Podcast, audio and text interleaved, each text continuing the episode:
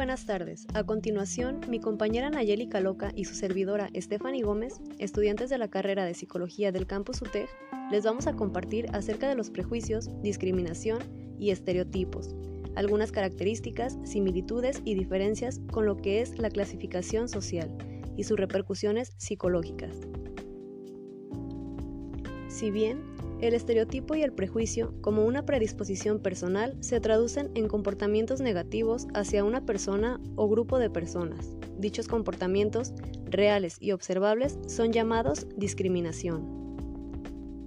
Como dijo Einstein, triste época la nuestra, es más fácil desintegrar un átomo que un prejuicio.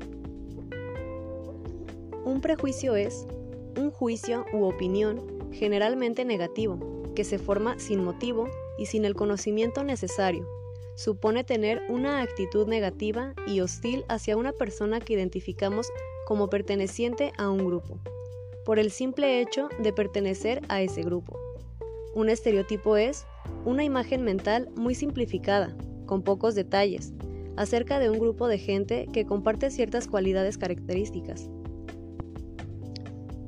Puede ser tanto positivo como negativo aunque normalmente es negativo. Suele ser un conjunto de creencias compartidas socialmente sobre las características de una persona que suelen exagerar un determinado rasgo que se cree que tiene un determinado grupo. Y bueno, para poner un poco más en contexto esto, los estereotipos se diferencian de los prejuicios en estos dos aspectos.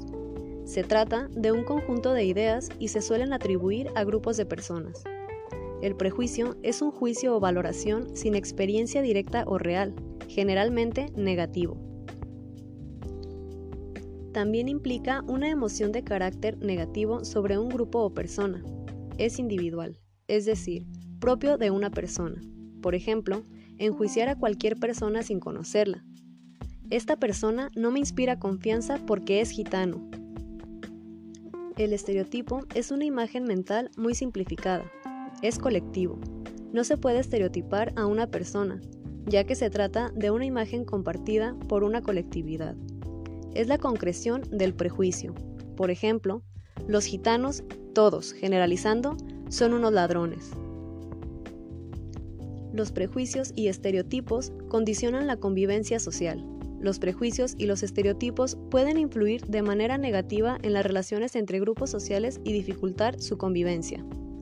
Los prejuicios y los estereotipos son la base de actitudes discriminatorias y pueden tener graves consecuencias en la convivencia hasta convertirse en un absurdo móvil para emplear la violencia y la agresión hacia otros seres humanos.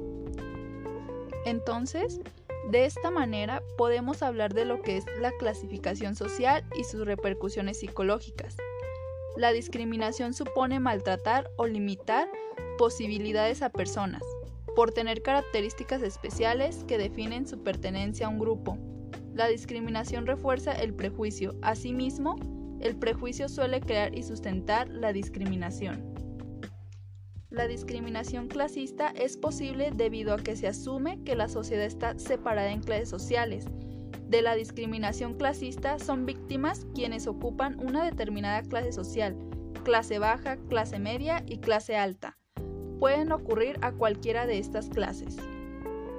La clase social a la que pertenecemos influye en cómo percibimos la realidad, cómo nos sentimos y cómo nos comportamos. Por ejemplo, numerosos estudios indican que las personas de clase baja tienden a percibir que las cosas que suceden a su alrededor dependen de fuerzas externas que escapan a su control, son más empáticas y compasivas muestran una mayor inclinación a expresar conductas altruistas que las de clase alta.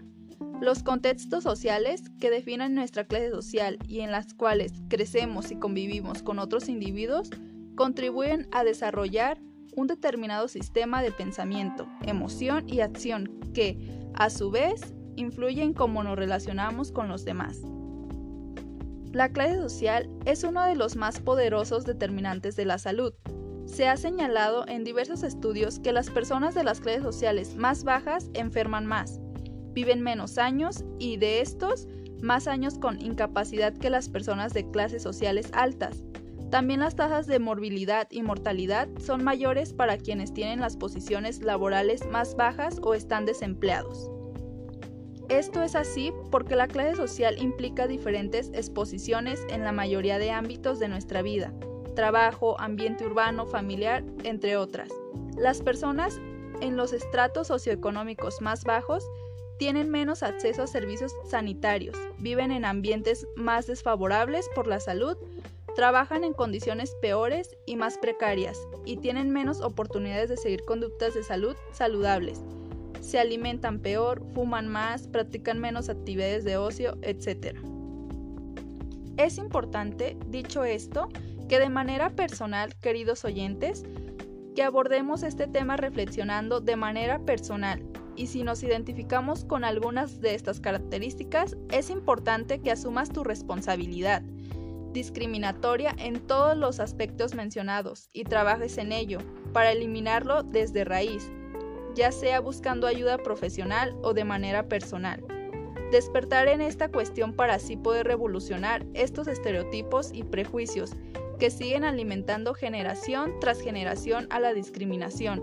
Sin más, nos despedimos con gusto y entusiasmo esperando les sea útil esta información y la lleven a oídos del mundo. Gracias.